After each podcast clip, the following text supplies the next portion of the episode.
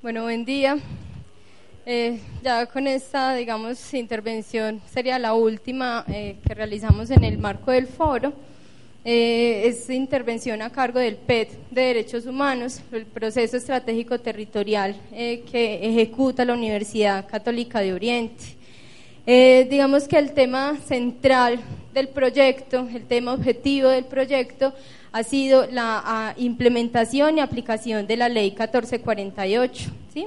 En ese sentido, entonces, hemos estado en todo eh, un proceso de acompañamiento a los municipios en la implementación de esa norma y de alguna manera, pues esto nos ha permitido como hacer el seguimiento en lo que ha sido este proceso y eh, principalmente, digamos, focalizado desde el componente jurídico del PET en sus dos grandes componentes, que es el tema de registro único de víctimas, digamos como la puerta de entrada al programa de reparación integral y a las medidas de asistencia y atención, y un segundo gran componente pues, que trae la ley, que es todo el tema de restitución de tierras, y visa esa restitución como una medida de reparación integral. Eh, así entonces, pues el objetivo es como poderles compartir una información, es una información muy básica también, pero que de alguna manera nos va acercando al estado en que se encuentra el proceso de restitución en el oriente antioqueño, ¿cierto? O sea, si bien escuchábamos al doctor Vélez y bueno, pues toda la, pertinencia pues eh, en el tema, es como, o sea, cómo lo bajamos un poco a nuestro contexto y cómo estamos viviendo eso hoy en la región, ¿sí?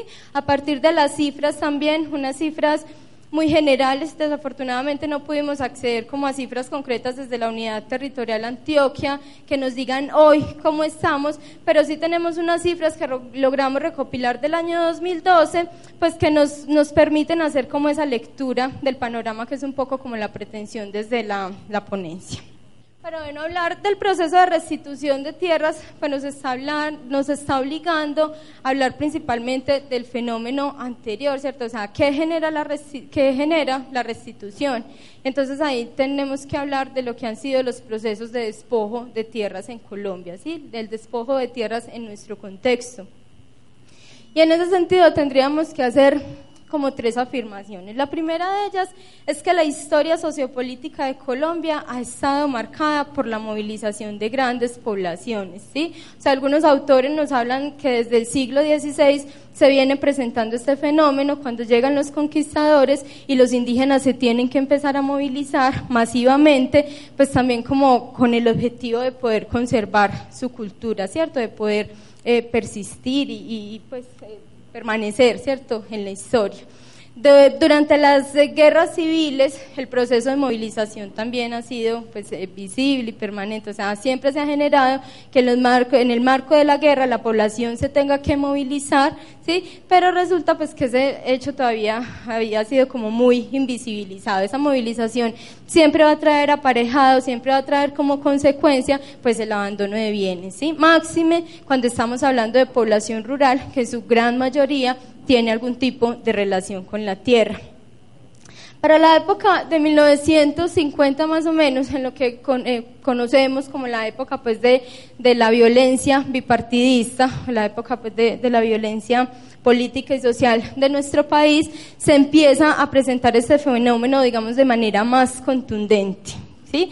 Como lo decía el doctor Vélez, en algún momento, pues esas situaciones no se han documentado en Colombia, no había ninguna, digamos, una estrategia de, de, identificar esas tierras que se estaban abandonando, que se abandonaron en el marco de esa violencia eh, bipartidista, y por ende, pues tampoco hubo ningún esfuerzo para la restitución de esas tierras. El hecho empieza a ser eh, visible y empieza a ser como mucho más notorio en los últimos años. Y ahí tendríamos que decir, pues primero porque se da una agudización en el marco del conflicto armado que obliga a la movilización de mucha población pero además porque ha habido una acción contundente por parte de las víctimas. Y esa acción contundente por parte de las víctimas, pues también es lo que ha generado que hoy el tema sea una prioridad en la agenda pública estatal, ¿cierto? O sea, ha sido la movilización, lo decía, es el principal movimiento social que tenemos en Colombia y esto hay que decirlo, o sea, ha sido una población que, digamos, ha luchado eh, fuertemente por el reconocimiento de sus derechos y gracias también a la atención que le ha prestado la Corte Constitucional, pues como alto tribunal encargado de velar por el cumplimiento pues, de, de la Carta Magna, pues hemos logrado que el tema logre como un eco importante en esa agenda pública estatal. Tendríamos que decir, en segundo lugar, y este tema, pues, o sea, también es como decir que, que el tema, digamos, que convoca el, foro es desarrollo rural. Y hablar de desarrollo rural es hablar de la tierra. Y hablar de la tierra siempre nos está poniendo pues, frente a un tema bastante complejo, un tema bastante denso, pero tendríamos que decir también que un tema bastante sensible, ¿cierto? Un tema sensible frente al que fijamos diferentes posturas, ¿cierto? Y que se nos vuelve un poco más complejo si lo abordamos desde el marco del conflicto armado, ¿sí? Si abordamos esa tierra en el contexto de conflicto armado largo y prolongado que, que ha afrontado Colombia. Entonces, de, diríamos pues como en segundo lugar que ese despojo de predios, de tierras, constituye un mecanismo de adecuaciones necesarias para el sistema económico y de capital. Yo pienso que ha salido claro, sale claro en las preguntas que ustedes empiezan a formular, que dirigen a la Superintendencia de Notariado, y es o sea, cómo esa implementación del modelo de desarrollo, cómo todo ese sistema económico, pues está obligando entonces a una modernización del Estado. Y esa modernización del Estado, cómo obliga necesariamente a la reconfiguración del territorio y a las relaciones que se dan a partir del territorio, ¿sí? Entonces empezaban a surgir preguntas ahora en que, bueno, estamos hablando de una restitución, pero pues posiblemente vamos a ser desplazados nuevamente por el sistema económico y de capital. Entonces, claro, la respuesta es, estamos hablando de un marco de legalidad, marco de legalidad que está posibilitando esa situación y que obviamente hay una indemnización, una indemnización que media esa situación. Pero ahí nos tendríamos que preguntar entonces qué es la tierra, ¿sí? Y qué es la tierra para el campesino. Y claro, precisamente estamos hablando, cuando lo, lo ponemos en el marco de la indemnización, pues estamos diciendo que Estamos diciendo que, es, o sea, estamos hablando de un bien concreto que tiene un valor económico, que tiene un valor patrimonial, y eso es innegable e indiscutible. Pero cuando estamos hablando de la tierra para la población campesina, estamos diciendo entonces que ese valor patrimonial trasciende, o sea, que esa relación que se da con la tierra va mucho más allá del valor económico que tiene la tierra, ¿sí? Porque es que resulta que el campesino construye toda su identidad, o sea, todo el tejido de identidad, todo el tejido social se da a partir de la tierra. Entonces ahí surge una relación de vitalidad, ¿cierto? Una relación vital, porque además es a partir de esa tierra que se está garantizando el sustento para su familia, que representa los ingresos para ese hogar, pero además es la tierra como la herramienta que tiene el, el campesino para, digamos, entrar a competir en el mercado de bienes, ¿sí? Y todo esto, o sea, toda esa relación vital, toda esa construcción de identidad que se da a partir de la tierra, está, digamos, estrechamente relacionada, intrínsecamente relacionada con el concepto de dignidad. ¿Sí? dignidad humana como pilar esencial del Estado social y democrático de derecho. Entonces ahí la pregunta es, ¿de qué estamos hablando? ¿Estamos hablando simplemente de una tierra que tiene un valor económico y patrimonial y se resuelve con la indemnización? ¿O estamos hablando de algo que trasciende y que tiene, digamos, un valor eh, más allá y más profundo para los campesinos y para las campesinas del territorio? Y en tercer lugar, pues hablaríamos ya de lo que concretamente eh, hablaríamos que es el despojo de tierras en el marco del conflicto armado interno, ¿sí? Y eso entonces nos obliga a decir que el despojo de tierras en Colombia ha sido utilizado como una estrategia de guerra. Y ha sido una estrategia de guerra porque no ha sido un hecho aislado, no ha sido una consecuencia no pensada del conflicto armado, sino que por el contrario ha sido toda una estrategia pensada y planeada para obtener el control territorial, ¿cierto? Y ahí es donde se presenta como la disputa entre los actores armados y legales y el Estado por el control del territorio y de las poblaciones. Y que ese control territorial en el marco del conflicto armado como estrategia de guerra, pues lo que permite es que esos actores armados ilegales puedan, digamos, garantizar los intereses económicos que también se dan en el marco del conflicto. Entonces ahí entra todo el tema del narcotráfico, toda la creación de corredores estratégicos, pues que posibilitan todo el mercado de armas, de droga y todas estas cosas, pues que creo que bien conocemos. Para hablar del despojo en el marco del conflicto armado, pues quería como referenciar algunas cifras.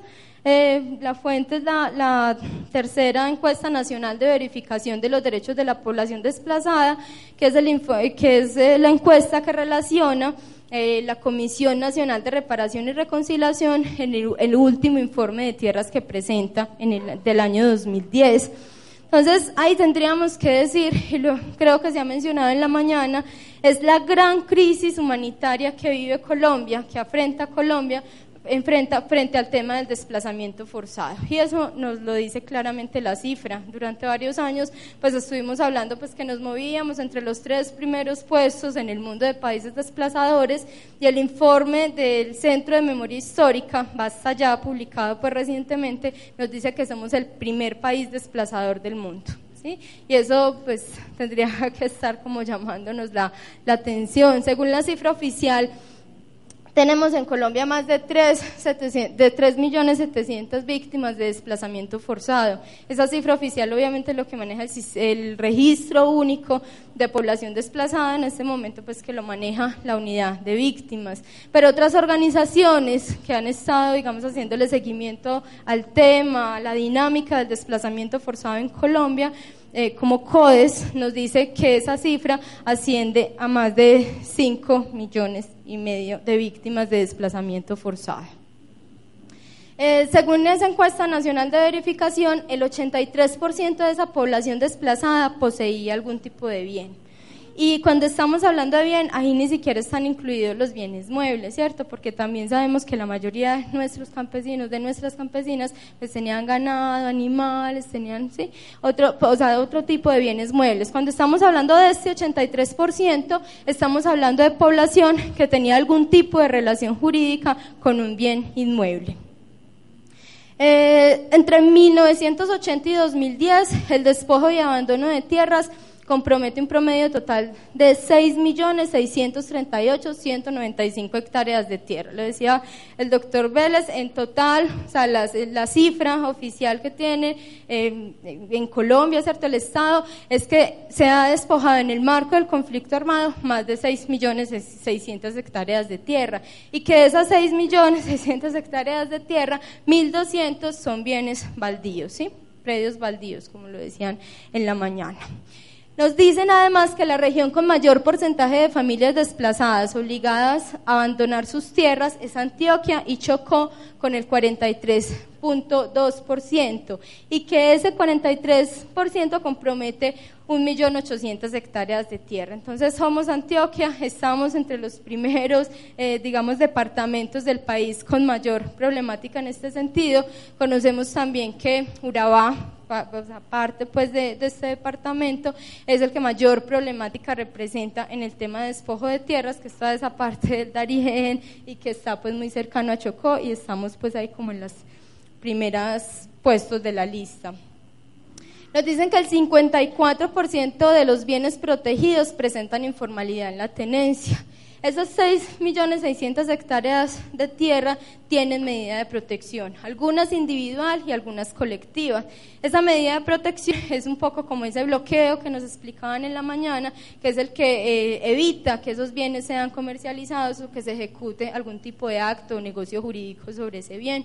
Y eso pues tendría que estar orientado a evitar el despojo, pero nos están diciendo que el 54% de esos bienes tienen informalidad en la tenencia. Entonces, el panorama nacional lo que nos está diciendo es hay una informalidad en la tenencia y el campesino no tiene seguridad jurídica sobre los bienes que ha eh, ocupado y explotado durante varios años. Eso además ha sido como el escenario propicio, o sea, más que un, conflicto rural que hemos tenido históricamente, una situación de, exclusión, de inequidad, pues esta situación de informalidad en la tenencia, pues fue lo que propició los altos índices de despojo de los que hoy estamos hablando en Colombia.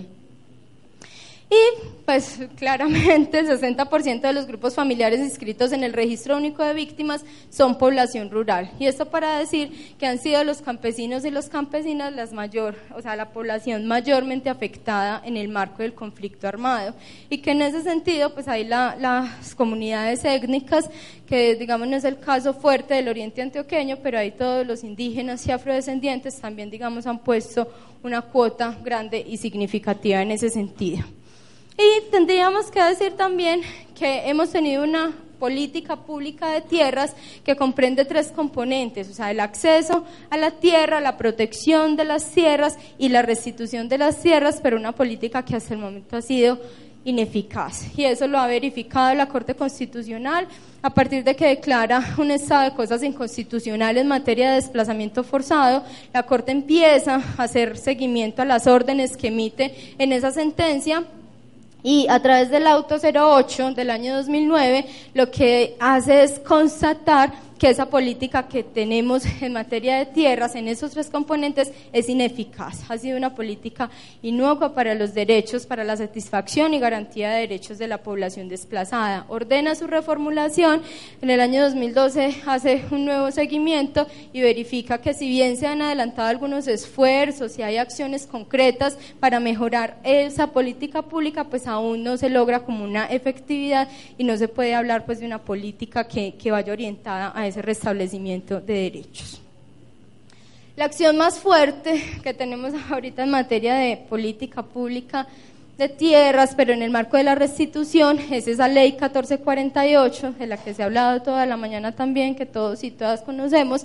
Esa ley contiene un capítulo eh, completo para el tema de restitución, para el tema de restitución, y ojo con esto, porque cuando hablamos de la restitución estamos hablando de la medida de reparación por excelencia, ¿cierto? Es la medida prevalente y es la medida principal de reparación. ¿Y por qué es la medida prevalente? Porque cuando estamos hablando de restituir estamos eh, buscando que las cosas vuelvan al estado anterior, o sea, cómo se encontraban antes de la vulneración de derechos humanos, ¿sí? Entonces, esa medida de restitución es una medida prevalente. En ese sentido, la ley contempla o destina un capítulo específico para para solamente el tema de, restitución, define competencias, y bien importante, que es lo que nos va a ayudar un poquito a entender el esquema del Oriente Antioqueño, es que comprende las figuras del despojo y del abandono de predios, ¿sí? Y estamos hablando de dos figuras que son distintas.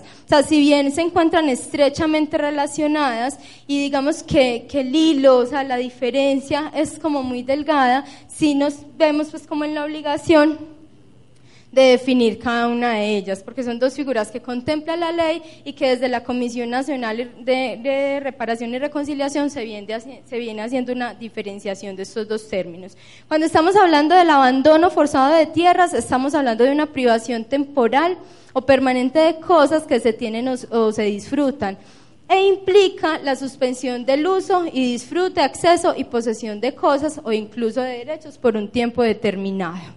Cuando estamos hablando del despojo, estamos diciendo que es una acción por medio de la cual se aprovecha una situación de violencia para privar arbitrariamente a una persona de su propiedad, posesión, ocupación.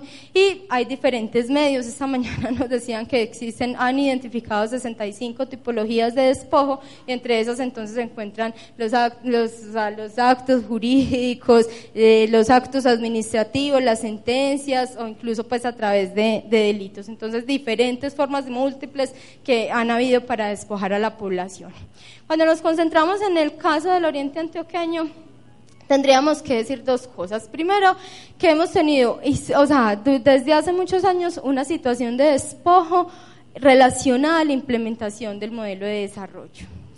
Y ojo con esto, porque acá no estoy diciendo ni que se ha utilizado la fuerza, ni que se han utilizado las armas, ni que se ha utilizado la violencia, sino que ha sido un despojo que se ha dado en el marco de la legalidad y que ha estado pues de por medio la indemnización. Pero si miramos hasta desde el año 1960, con las grandes obras como la construcción de la autopista Medellín-Bogotá, el aeropuerto, el embalse que implicó inundar un pueblo completo, ¿cierto?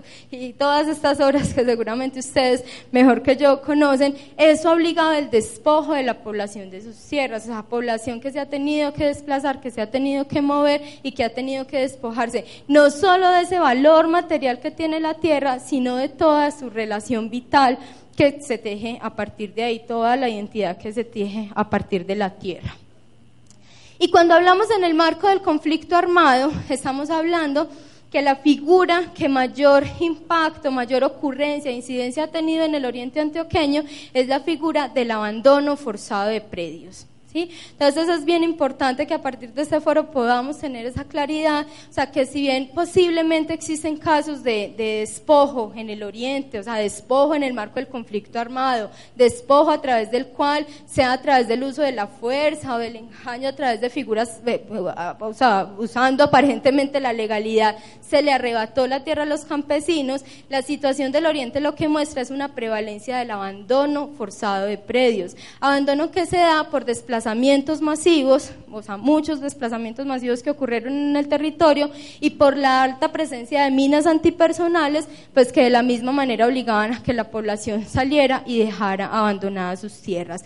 Ahí no había, digamos, claro que había fuerza, pero no había, digamos, una fuerza que le estuviera eh, arrebatando el bien al campesino. O sea, se iban, se desplazaban, los bienes quedaban ahí, ahí están, enmontados, generando impuestos, pero ahí han estado, ¿sí? Entonces, de lo que se ha privado la gente en el oriente antioqueño en el marco del conflicto armado es del uso principalmente de esos predios.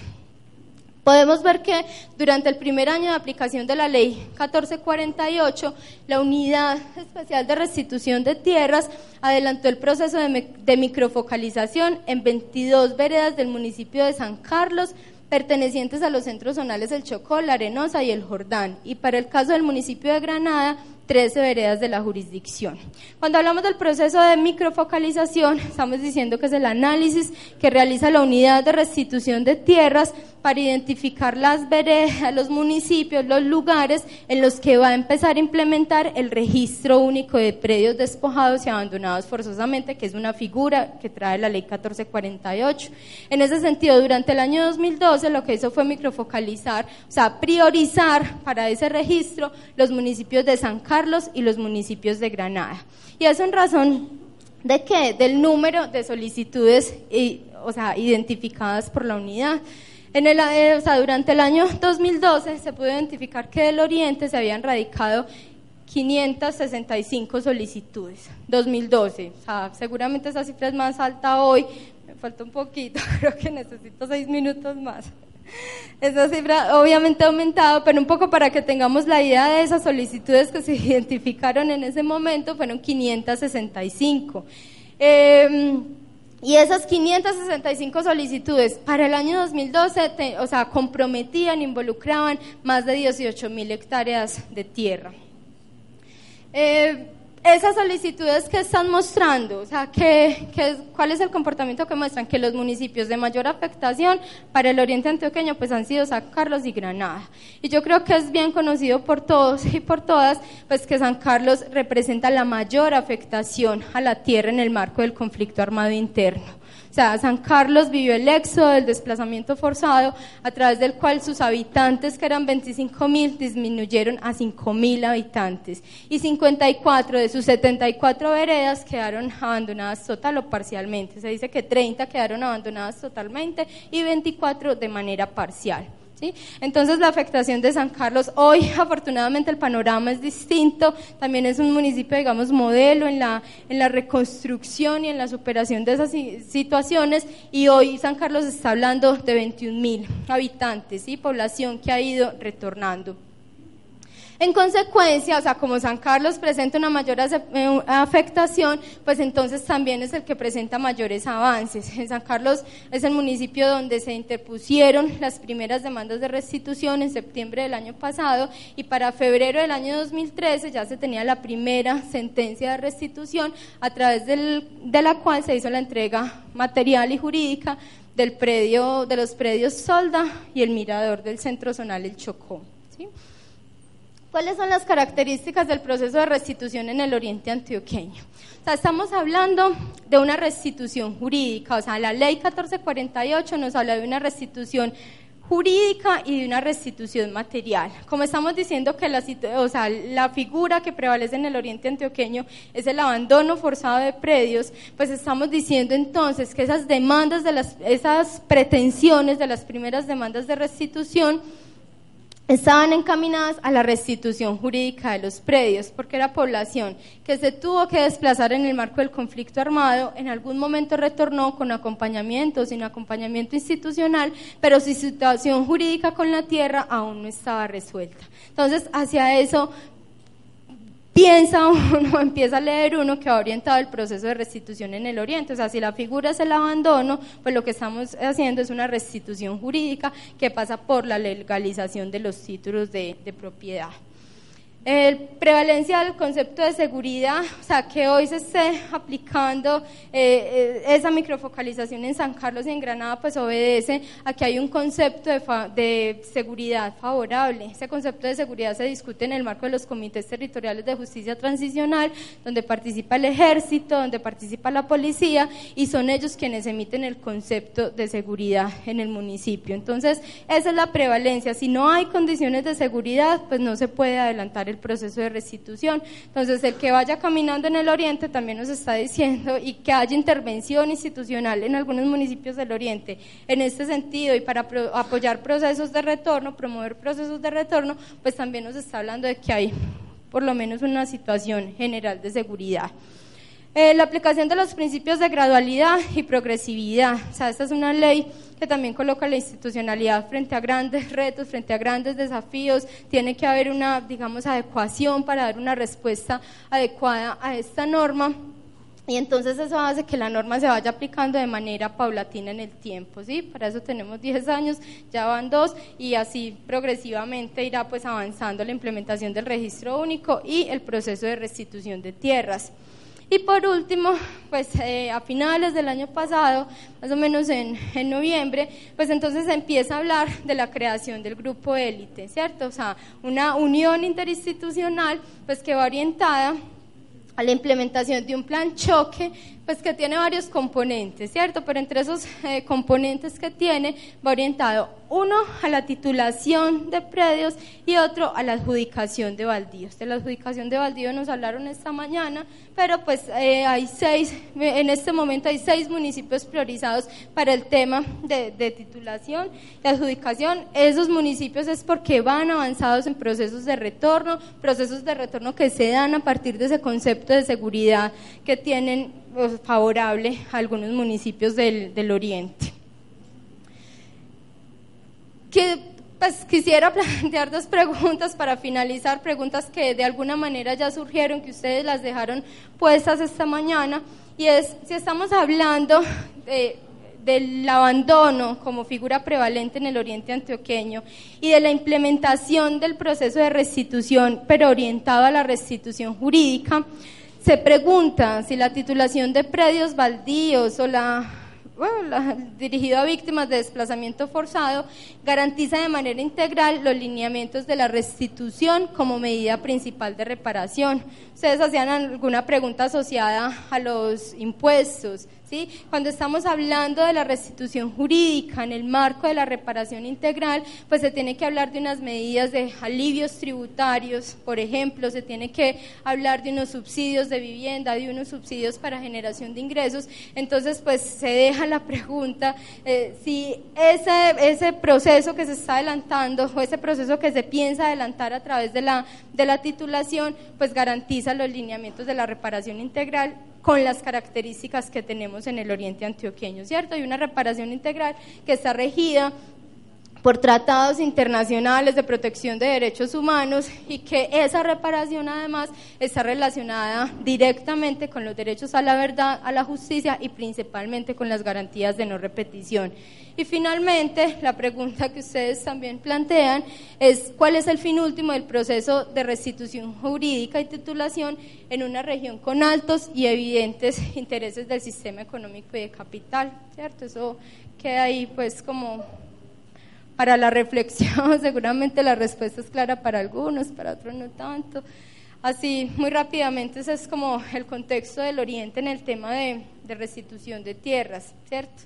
dejando pues como la claridad y, y como lo, lo lo esencial de esta intervención y es que ese proceso de reparación, claro, posiblemente hay casos de despojo en el oriente antioqueño, pero esa no es la prevalencia, o sea, no hay un alto índice de, procesos de despojo en el marco del conflicto armado, pero lo que sí tenemos es un alto índice de casos de abandono forzado en el marco del conflicto armado y que mucha de esa población que abandonó sus predios en un momento histórico determinado ha ido regresando y ha estado pues como ocupando nuevamente sus tierras y que ahorita la responsabilidad del Estado y más pues con la prioridad que tiene el tema en esa agenda pública es adelantar todas las acciones para que se, o sea, se dé esa titulación, pero que se pueda garantizar la permanencia de la población en sus territorios.